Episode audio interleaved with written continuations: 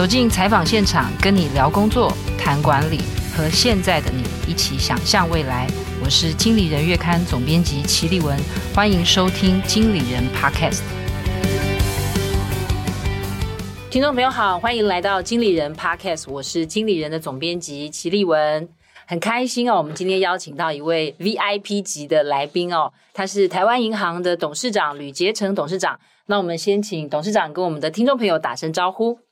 立文总编辑好，各位听众好，很高兴来到这个节目，跟大家谈谈我们的一些梦想心情。是，其实我们邀到台湾银行董事长，觉得很开心哦。但是我想说，我在谈台湾银行过去几年有非常好的表现之前哦，我想呃，我们的听众朋友可能跟我一样，就很想要认识董事长在整个学思的历程或是一个职涯的经历哦。那我自己在读的过程里面，我了解了一下董事长的相关背景哦。董事长是正大银行系毕业，然后工作了一段时间之后呢，蛮自我砥砺的哦，就决定到美国西北大学念的是 Keller 管理名校，拿到 MBA 的学位，然后之后就进入了，应该一直一路都在外商银行。董事长的职涯经历大概有四十年左右的话，我们大概前二十年应该是比较在民间机构，特别是在外商的银行哦。我们今天就想要。从这个二十年的这个分水岭来，请董事长跟我们分享。因为通常我们对于外商银行的高阶主管或是专业经理人都觉得哇，薪水很高啊，然后感觉可能福利也都很好哦。但是董事长在职涯的经历做了一个很关键的决定哦，就是决定加入公务机关哦。那我想说，是不是请董事长跟我们聊一下？就是说，当时是真的带着一种。报效国家的心情吗？然后舍弃高薪，因为我们大概知道进入公务机关，其实薪水也不是太高。我大学毕业以后就很幸运，可以进入到外资银行，在那里也受到栽培，也受到重用啊，逐渐成长。但之后我觉得呃，学然后知不足，所以就追求啊，希望能够有一个国际观。就有机会进入到西北大学的 Kellogg School 来念啊管理啊来念商学，那在那个过程当中，我也很幸运有机会回到银行的总行纽约去那里实习，甚至毕业后就被聘用到纽约总行做事。过一段时间之后，我总是抱着一个心情，一定要回到台湾，这是我们成长的地方，在这里来工作，就这样子。毕业之后啊，一直到两千年以前，我都在外资银行做事。两千年是一个变化的一个年代，在那个年代也是一个改革的年代，就受邀进入到政府。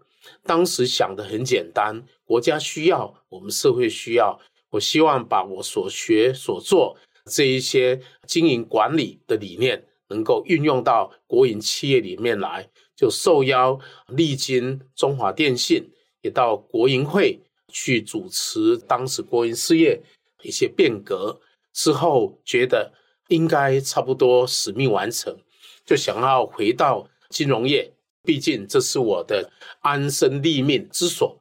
结果呢，就被受邀到了公股银行，到了土地银行，甚至到了台湾银行之后，进入到财政部之后。又回到了银行，所以在这一连串的当中呢，我所想的就是国家的需要。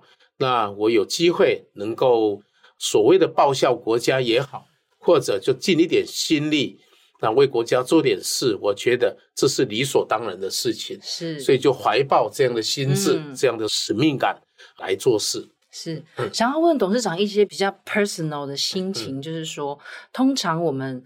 接获国家或者是说政府的可能主管啊，就是说，请你离开呃原本的机构，可以投入国家。这个您当时是那个想法是会觉得说是高兴的、期待的，还是会觉得说好像是一个很不一样的挑战？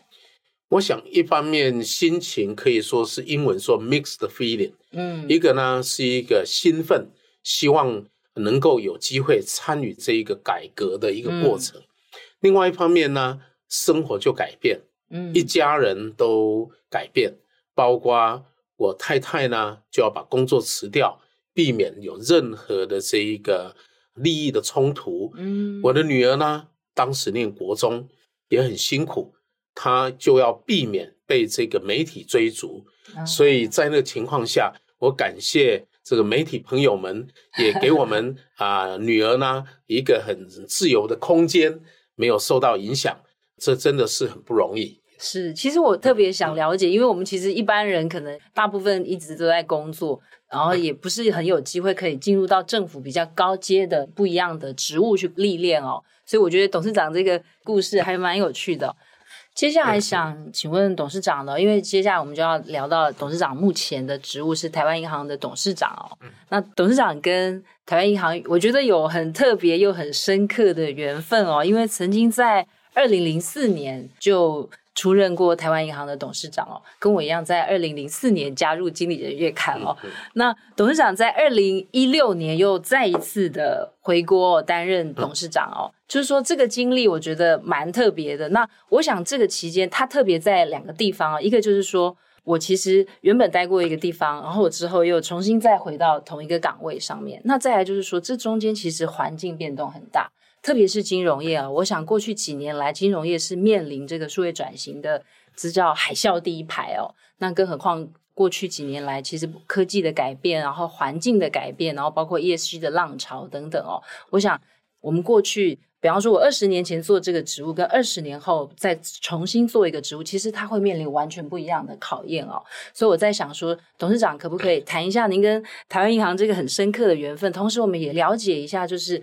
在二零零四年担任这个职务，跟二零一六年重新再担任这个职务，目前已经七年了。是，就是说，大概金融环境有哪一些改变？还有您个人心境上有哪一些改变？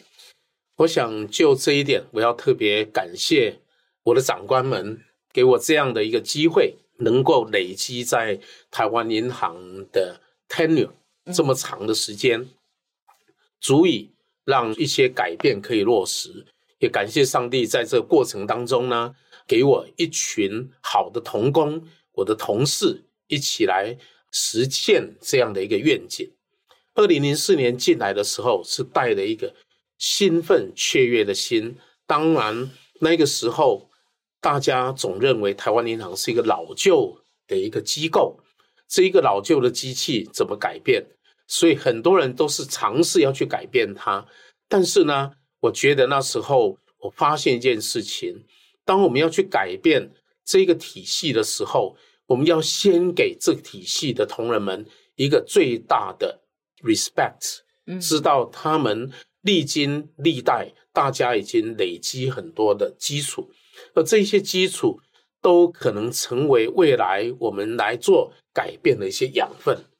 二零一六年回到了台湾银行，那一种心情。的喜悦是不一样的，就是我当时就说过，在国营会可能是所谓的改革政绩最明显的一个单位，一个经历。但是呢，台湾银行对我来讲是一个情感深厚的一个地方，特别呢，我一生就把金融当做我的志业，特别是这一些银行的改变、成长、发展。可以说是我一生的事业，在这个志业当中呢，因为这个情感跟我的理想啊，我就说，如果有机会，我可以选择，我一定选择回来台湾银行。所以，当二零一六年回到台湾银行的时候，我的心情很清楚，我们要做什么事情，我知道行里面有哪一些人才，那我们要往哪里走啊？那一个愿景。跟策略大概都在心中都已经成型，我们也很快的就设定了一个愿景，叫做建构领导银行，嗯，布局全球市场，嗯，但这两件事情对台湾银行来看，台湾银行被视为龙头银行，但是当时很多的业务我们并非是在一个领导的一个地位，所以要建构一家领导银行。就必须在各个面向成为 leader，这是一个重要的一个发展啊的一个方向。而布局全球市场，我们当然有一些分行在海外，但是在观念上，我们要的不只是设点，嗯，我们是要的他的策略是如何，目的是如何，我们重新想过。所以，当我们要做领导银行，我们就想我们在哪一方面要领导？嗯，所以呢，我们不只是要赚钱领导，嗯、我们不只是要把总资产扩大领导，也不是资本的领导，嗯，我们都要变有效的、有效率的的的这一个呃经营，更要有有效能的一个组织啊、呃。所以呢，当时我就提出五 P，嗯，第一个 P 呢就是 People Centered，嗯，以人为本，是以行员为本，以客户为本。以社为社会创造价值为本，所以呢，我们就有一群人开始啊，在里面，我看到这过去七年来啊，我们点点滴滴的累积，都是同仁们共同的努力，而把资产扩大，当然是大家共同的目标。但我们想，不只要扩大，更是要能够有一个好的资产负债结构，好让今天我们能够有得到一些。啊，营收利益其实有一部分是来自前人所打下的基础的这些资产，我们要想如何为未来的人啊，未来的下一代预备好的资产品质，能够持续的经营下去。而这一些呢，啊，我们跟一般企业不一样，只追求营收，只追求利润不，我们要有好的资产品质，要好的资产结构。所以当时我就提出，我们要有三驾马车。这个三驾马车呢，就是我们的三大部门：企业金融、个人金融，还有政府公部门企业的三块。而也很大家共同努力，很幸运，我们正好就在这一年多来，我们正好各块区块正好就是。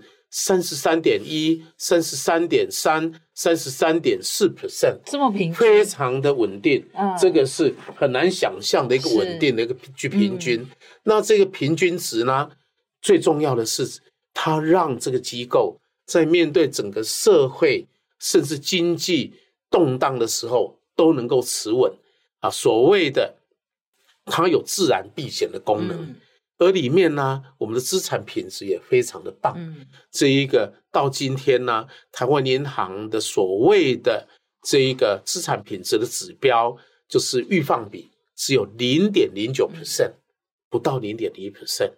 而我们对未来要承担风险的能力，就是所谓的覆盖率，也达到一千六百六十个 percent。全国平均大概八百六，我们有一千六百六。所以这是大家共同努力的成果，而在我们所看到的这一个对于台商的支持，我们说我们不只是要国际化，不是只是设点，我们其实是在支持有根的国际化，让台商呢在台湾得到台湾银行在台湾的支持，当他跨到国际的时候，我们就 OBU 来服务它。当进入到其他国家的时候，有一些呢透过我们的分行来服务，有一些呢透过我们的办事处结合当地的领导银行或者跟国际性的银行来给他支持。而在过去这几年当中，我们也跟国际的三个重要的银行来结盟，嗯，跟日本的 Sumitomo Mitsui 有三井住友银行跟。德国的 Deutsche Bank 德意志银行跟中东欧的 Erste Bank 奥地利的第一银行这三个，所以我们在各地都可以服务。虽然我有一些地方我们没有办法设立分行，但是呢，透过这一种有根的国际化，我们可以让台商到世界各地都可以受到支持。甚至呢，去年我们到 Arizona 去设立办事处的时候。我们去到那里，终于发现我们竟然是 Arizona，直到今天为止唯一的外国银行在 Arizona 的一个据点。那也成为我们支持台积电，积电 还有它的供应链在那一个地区的营运的一个重要的支柱。当然呢，那只是一个办事处，但是呢，我们在纽约、在 LA 都有分行。当他们有业务需要做。Booking 的时候，我们的纽约 LA 就可以支持，甚至在全世界一起支持它。所以，我们有一个所谓的布局全球市场，并非只是设分行设点，最重要是成为台商国际化的伙伴，是，这是一个重要的策略。而在这里面，我们台湾联行都能够成为啊台商的伙伴，这是我们所共同追求的努力的目标。是，而这里面还是回归到五个 P 里面的第一个 P，People Centered。而 People Center 里面最重要的就是我台湾银行的所有同仁。今天包括刚刚您提到数位转型、创新，也是我们在六年半前开始推动创新的这一个计划，然后大家共同来想象如何让台湾银行的服务更好。当然，甚至我们好到一个地步。可以把这些技术能力来申请专利。你知道，在六年半以来，我们一共申请了六百七十八个专利，也得到了六百二十四个专利，其中有七十二个是发明专利。嗯，这是大家很难想象。以前大家认为我们是公务员，怎么会发明？怎么会做专利？我可以告诉大家，今天的台湾银行的同仁。可以走路有风，因为他们外面的躯壳看起来也许啊，我们平均年龄比别人高一点，但是里面的心呢是很鲜活、很活泼的，而且呢，这一些专利横跨了十二个部处，不是大家想象只有资讯处会有专利，创新实验室有专利，数位金融部有专专利，不是的，我们连。稽核处有专利，我们连分行都有专利，所以代表什么？这个所有的同仁都动起来，在想如何让他的工作变得更有效率，然后可以帮助自己，帮助同仁，也帮助客户。所以对我们来讲，客户不再只是外部的客户，柜台前面的客户，不只是在电脑荧幕前面的客户，我们内部的同仁也是他的客户。帮助大家一起做起来有效率、有效能，所以那一种那一种创新，就像他生了孩子一样，嗯，那一种喜悦，在我们同仁里面，我可以说，我们已经不是年年有专利，我们也不只是月月有专利，我们更几乎周周都有专利申请，所以可以大家用另外一个眼光来看台湾银行。谢谢。是，其实。董事长刚刚其实说了，说明了很多他在台湾银行这过去七年的任内哦，做了很推动了很多创新还有变革哦。但我想说，董事长刚刚有提到，就是说，其实您在加入台湾银行的时候，因为我们总是会对于类似啊，比方说您刚刚也有提到，嗯，我是不是一个公务机关，然后感觉运作比较缓慢一点哦。那您刚刚也有提到，就是说，其实老。不应该把它视为是它是比较慢，然后它是一个负担，是而是说我们其实是应该要带着一种 respect 的心情。我想我们的听众朋友很多，他们可能也是来自可能比较传统的产业，或者是有一些可能企业二代，他是要负责变革一个老的公司，尤其可能从呃父职辈手上接下来的哦。我有曾经看过一个报道，我觉得你有提到，就是说，因为我们我刚刚前面有提到您。很长期都在外资金融机构工作，然后其实刚加入第一次加入台湾银行的时候，其实是有一些 culture shock，就是有一些文化震撼哦。那我在想说，我们呃是不是也可以给我们的听众朋友一些经验的分享？就是说，我们其实是，尤其是我是一个空降的或是一个外来的主管，然后我要改革一个。呃，很有历史资历，那我们也换一个角度想，也是非常有包袱的一个组织。嗯、您刚刚讲的就是说，是从这个 people center 做起吗？还是说，我们是不是有哪一些方法，或是有哪一些心法可以跟我们分享？我想，我只是分享我所经历的，未必就是这个做法。事实上，我一生从这一个外资银行进入到政府部门的时候，之前没有做过民间企业。嗯，也没有在民间的银行，在两千年以前，所以我从一个大家所认为追求效率、那追求进步创新的欧美机构，直接进入到政府，我想是有很多 shock，嗯，不只是 shocked，也 shocking，嗯，就是我被冲击，我也冲击了我的同事。是，当我进到台湾银行第一天上班的时候。我记得那一天，我七点半进入到办公室，下面是灯光是暗的，嗯，然后我们的警卫看到我没认出来，因为暗暗的，以为我是谁，然后后来知道我是谁。那一天，他们就帮我开灯，大家从隔天开始，无论是七点半、七点四十五、八点进办公室，一进的时候，至少。我们所经过的地方，灯光都已经亮了。嗯，慢慢的，我也看见有同仁那么早就来上班了。原来他们也很想早点来。也许以前他们那么早来，周围的人也许会视他为怪物。是，但是当开始那一种自我期许的那一种责任心，可以让他自由的展现的时候，他们就展现了。嗯，所以我觉得。特别台湾银行的同仁，我可以说，当年考进来的时候，他们可以说是在银行界里面一流的，是这一个同仁，只是在环境缺乏挑战跟冲击之下，逐渐的生活就缓慢了。是，但是他们内心的智慧是充足的，嗯、而且累积了很多的经验，所以我们要给他很多很多的。respect，那当然呢，也要一起做改变。当我们去做改变，我说减法。我举个例子，我从小，因为我们家小地方，在那个年代，空间有限，我只有一张桌子，我大概两三个礼拜就会去整理我的桌子抽屉。整理桌子抽屉的时候，一般人是把不需要的丢出来，我的习惯是全部倒出来。再把需要的放进去，嗯，所以就很可以把大量的减法，嗯，把空间释出来，再把有需要的放进来，所以常常在做这一些更新的动作。啊，我记得在十九年前，我们做了一个 exercise，发现报表这么多，到底我们有需要这么多报表吗？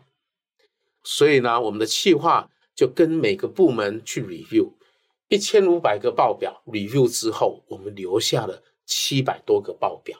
嗯，你想砍半，减少多少的做报表的时间？嗯，读报表的时间，甚至分送报表的人力。是，经过了十几年，又回到台湾银行，我就想起说，我们再来 review 看看，发现又变成一千五百个报表。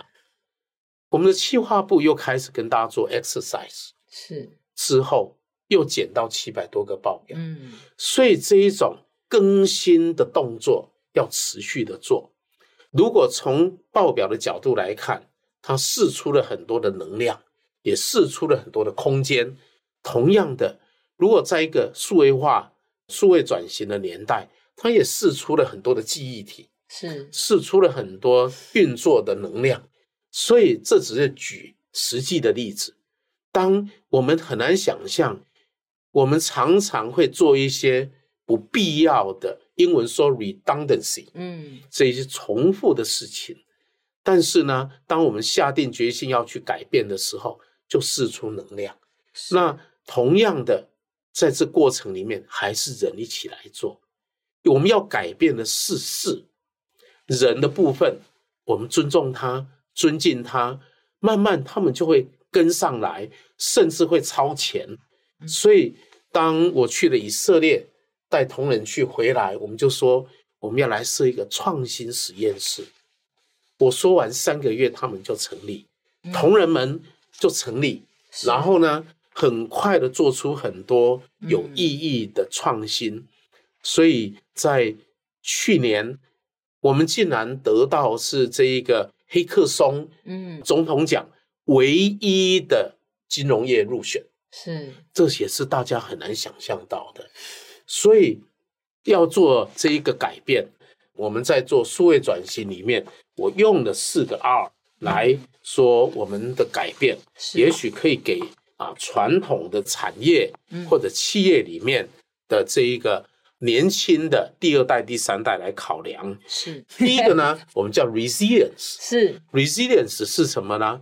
就是说我们在这一个改变的过程里面，要知道要能够存活，不能为了改变把这一个基本的东西给丢了。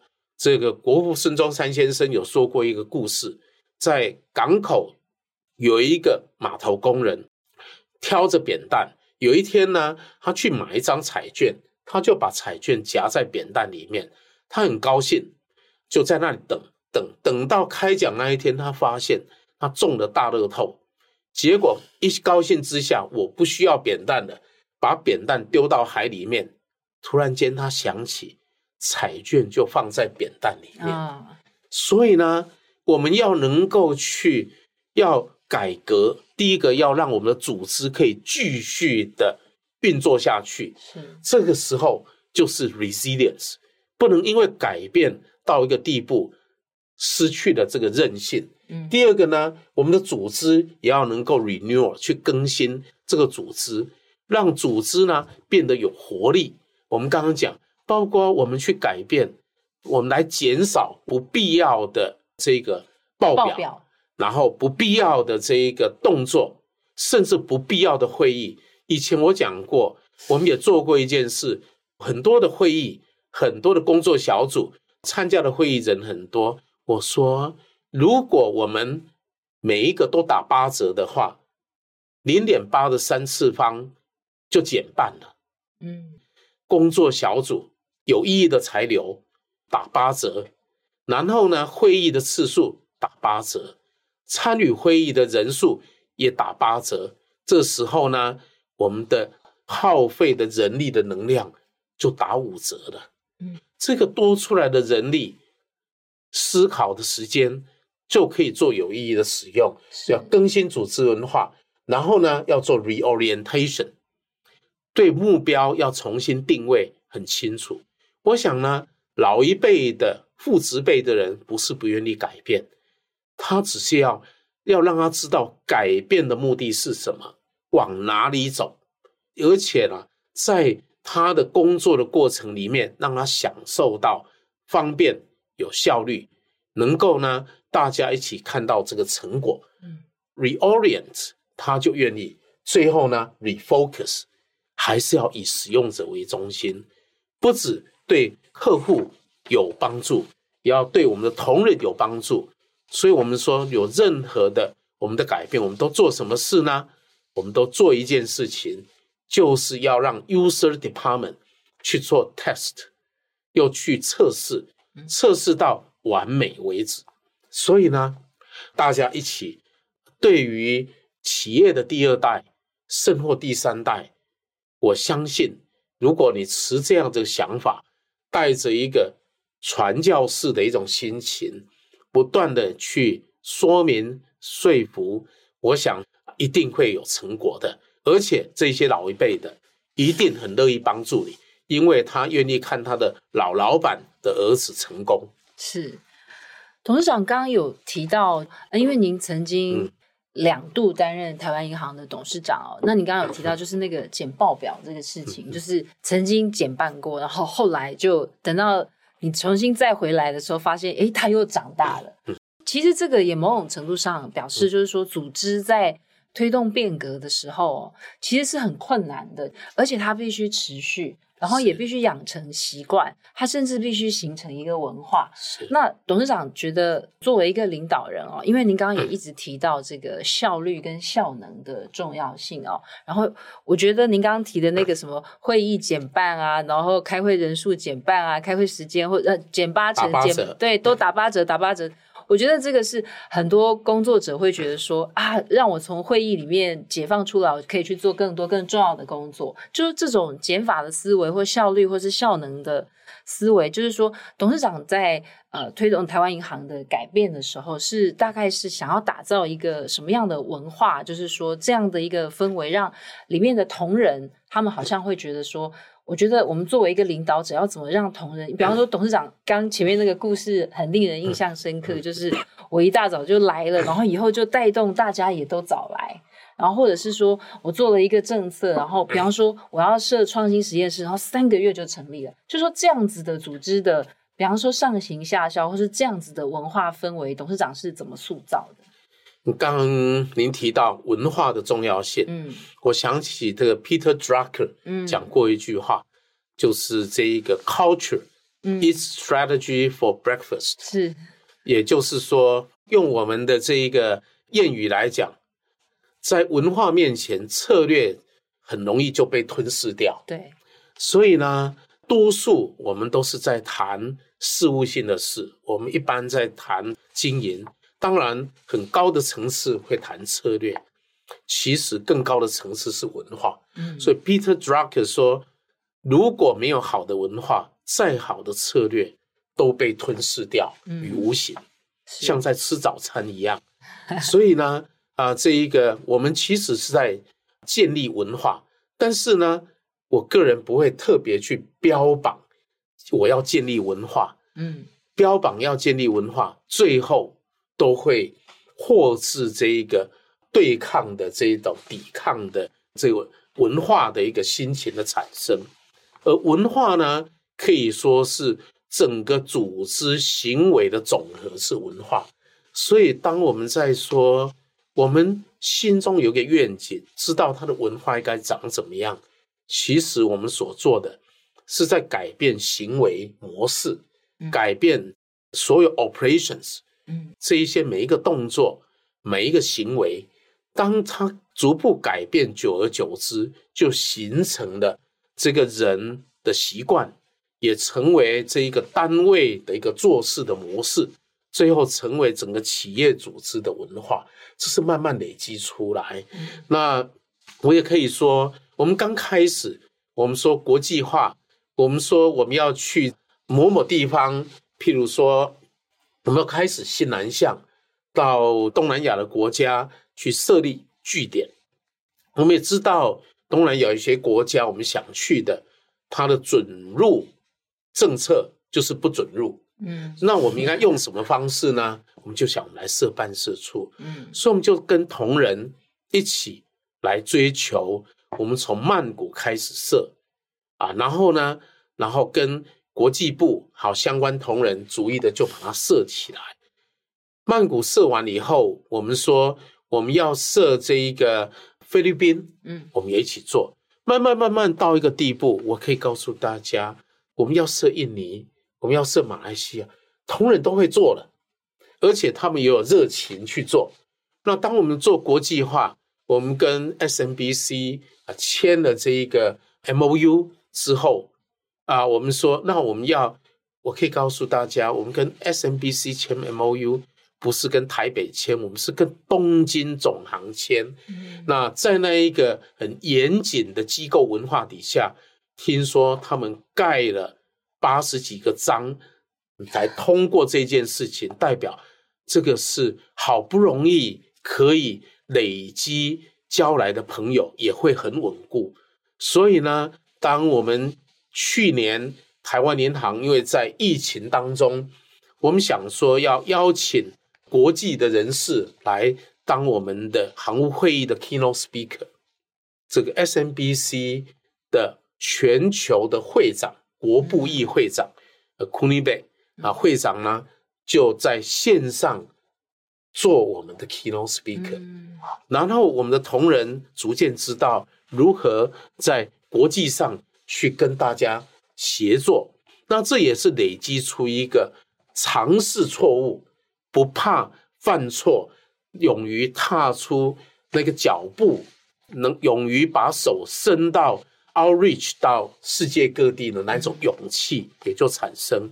那这可以说是它的改变是多面向，所以我很难说什么样子的一个文化。但是当我去描述这个文化的时候，我就可以说，台湾银行的同仁们变得有自信，变得勇敢，变得愿意。尝试新的东西啊，新的事物，甚至呢，也开始注重行销了。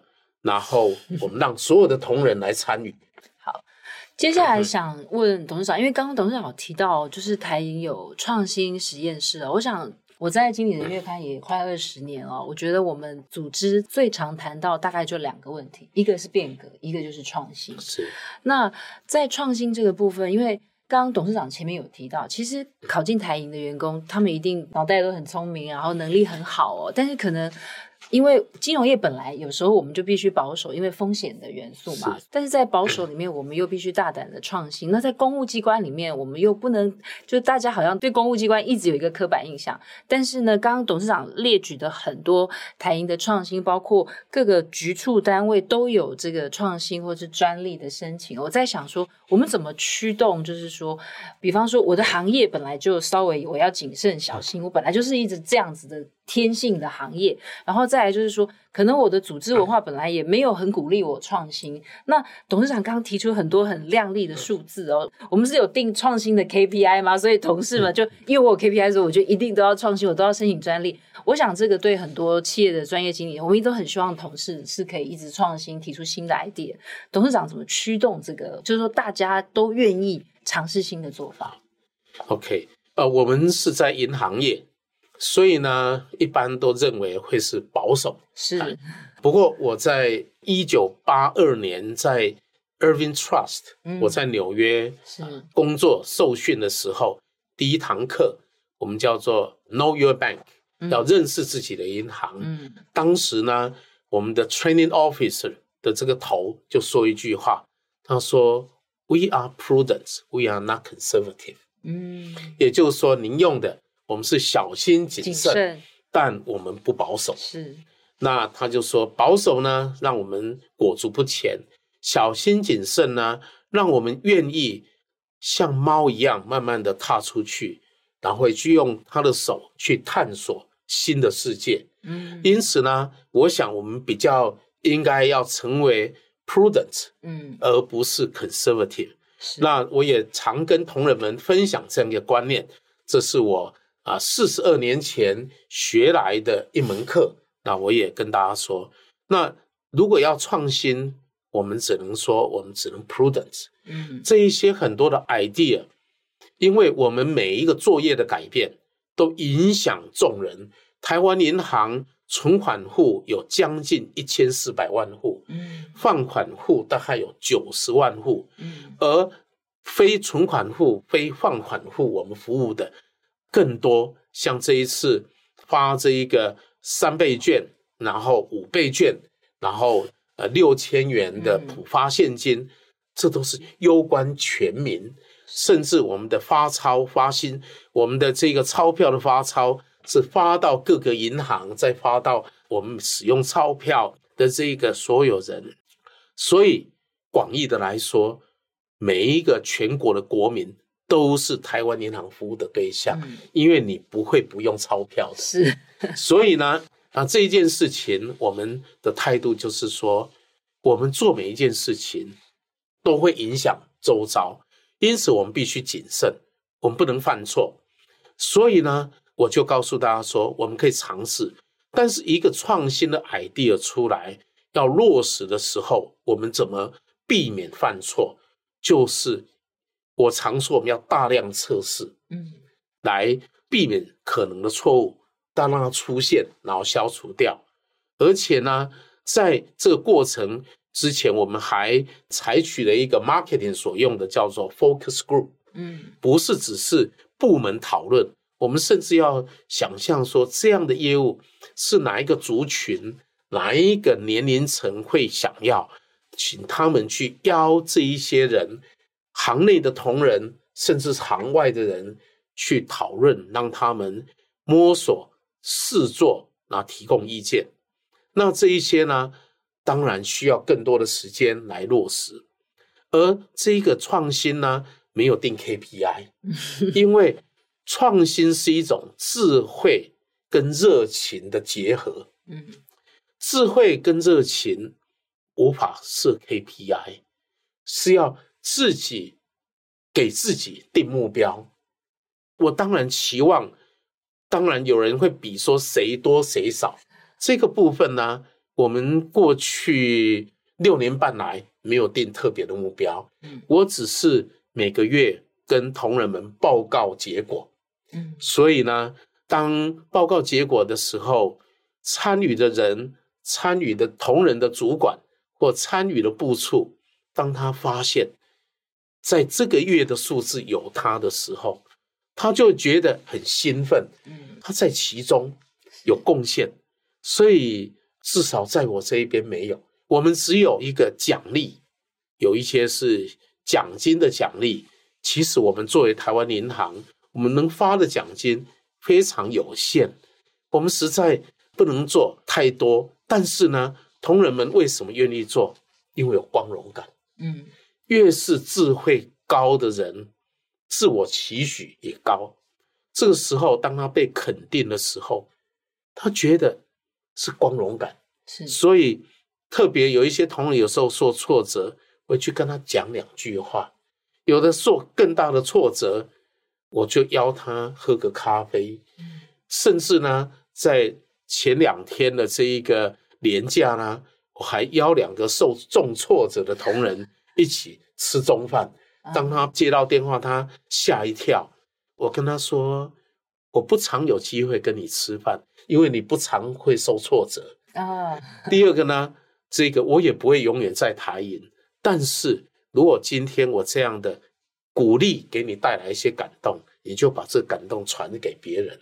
所以那个同仁是不预期接到电话的，不预期。哦，就是您觉得他受到了挫折，对对对，啊，受到重伤害。要是我也会，要是我董事长突然找我吃饭，我可能也会觉得很紧张。不过我们会第一句话说没事，不用担心，然后才告诉他结果，是，不要他在等候那一句话的过程里面。就吓坏了，嗯，所以那这一些我努力做一点，那但是不是靠我，我们总经理、我们的副总们、经理人们点点滴滴，大家彼此鼓励，嗯，那这一个创新的文化是这样来的，是呃，那当然创新实验室是一个创新的引擎，嗯，它推动创新，但是呢，它不需要去设目标。是，所以我们创新实验室是唯一可以不用穿制服来上班的。嗯，我们就是希望脱离既有制式的限制。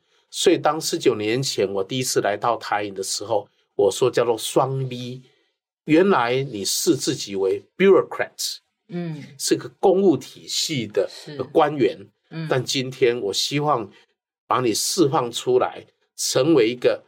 banker，嗯，成为一个 businessman 是 banker，然后是有目标的 businessman，嗯，不是只是在执行行政职务的一个官员的工作。所以，既是 banker 就要让客户有信赖感，既是 businessman 就要去设想客户跟社会的需求是什么。是呀，好，最后一题想问，因为董事长在金融业大概四十多年啊、哦。我在想，除了对金融业有很大的、巨大的热情之外，哦，我想我们其实对于在同一个领域耕耘很久的人，我觉得一定是自己内心有一套信奉的工作哲学哦。就是说，可不可以请董事长跟我们分享一下？就是您觉得在工作上我要把它做好，或者是您心目中觉得说，呃，我们期许比较年轻的人才，您觉得好的人才或好的金融人才，可能要具备怎么样的工作态度？然后您自己又是怎么样投入这个行业？用什么样的心态或者是观念在工作？我想，banking 是一个啊对社会很有贡献的一个行业，而这个行业呢，它也是整个呃社会的这一个稳定的基石。那我常说，以台湾银行的角色，我们不只是全民的银行。也是台湾的靠山，在过去一百多年来支持台湾经济的发展。如果用今天的语言来讲，我们可以说是金融业的护国神山。所以，我们对这个机构有很高度的自我期许，而作为一个 banker，也需要自我期许。这个 banker，你做多做少，除了把自己的事务做完以后。也就责任范围内的以外呢，其实你还可以追求成长，所以我并不鼓励不领加班费哈，请不要误解我。但是我可以告诉大家，我一生没有领过加班费。我的意思是说，因为我甚至常常把工作带回家做，所以在做的过程里面，我可以快速成长。而长官的眼睛是雪亮的。他知道谁用最短的时间把最多的事情做完，所以可能因此我也得到比较多的肯定跟栽培，但是你该领的加的加班费要去领哈，不然会害我违反劳基法，是是是，然后劳检会通不过。嗯、那我意思是说，代表的是一个责任心、自我期许。当你有自我期许、责任心的时候，年轻的同仁们，你就可以成长比别人更快，利用更多的时间啊，跟周围的同仁、跟长官一起学习，那读一些有必要的资料。因为如果在欧洲，以前的 banker 基本上是学徒制，他们学历并没有像现在的 banker，嗯，这个学士、硕士甚至 PhD 没有。都是学师徒制，那但是师徒相授的这种文化仍然存在在今天的银行里面，这一个应该大家可以把握这个机会。而在这过程里面呢，保持一颗柔软的心，常常这个啊追求成长，这是必要的。但是呢，更重要的，我常说啊，有四种动物是我们 banker 啊，这个可以。啊，来思考的。第一个呢，我们要像一个大象一样，这么的稳重，然后呢，稳步的前行。嗯，啊，banker 啊，我在说，我们 we are not conservative，我们只是 prudence，嗯，审慎，就像大象一样，可以守卫银行，守住这一块。第二个呢，我们要像老鹰，像鹰隼一样，有着很敏锐的这一个啊。啊，视觉，然后呢，在高度一百尺的时候，它可以感受到这个雪地一尺下的这一个田鼠的钻，然后快准的直直接俯冲下来抓到这个猎物。就说我们对风险要有这样的敏锐。第三呢，我们要能够团队合作，像海豚一样，我们是。一群合作的海豚，我们不是单独游走的一条鲨鱼，所以呢，彼此建造，让团队得到最大的成果。我常说，台湾银行同仁啊，很优秀，但很客气。因此呢，当我们单独出去，大概赢的几率不高，但我们团队出去都赢。在过去，我们几年来。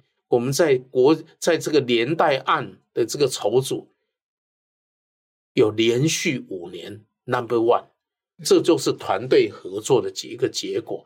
还有诸多的业务，我们啊会啊，大家以为我们很平凡，但是总是团队合作就做出结果。最后呢，我们要像孙悟空一样，在你的头脑里面转转转，常保这个。啊，新鲜的心情，让你的这一个头脑可以不断有一个创新的思维出来。所以呢，是稳重，然后呢，敏锐，然后像海豚一样团队合作，然后到这个创新，这是我们可以共同来努力追求的，成为一个对我们的台湾经济，对啊我们的台湾的企业有帮助的 banker。是，其实刚刚董事长分享这四个动物，我就想想说，虽然看起来是董事长个人的期许哦，但是同时也是他对于台湾金融未来的人才的一些呃勉励哦。但我想说，哎，也还蛮挑战的哦。但是我觉得也是很值得追求的职场的目标哦。那我们今天很谢谢台湾银行董事长吕杰成来跟我们分享台湾银行的一些新的面貌，然后也跟我们分享一些创新还有变革里面他呃在这累积了数十年的一些心法还有经验哦。那我们再次谢谢吕杰成董事长今天精彩的分享，谢谢，谢谢，谢谢，好。我们今天的节目就进行到这边，然后非常感谢大家的收听。那最近台湾银行，如同大家在节目中感受到的，台湾银行也不断的在与时俱进、做创新、做改变哦。台湾银行 Podcast 第二季也上线了，所以如果你对于永续的议题、金融产业的资讯有兴趣，欢迎你们可以前往收听哦。那我们详细的资讯会放在呃 Podcast 的资讯栏里面，希望大家会喜欢这一集的内容。那我们下集再会，再见。谢谢，谢谢。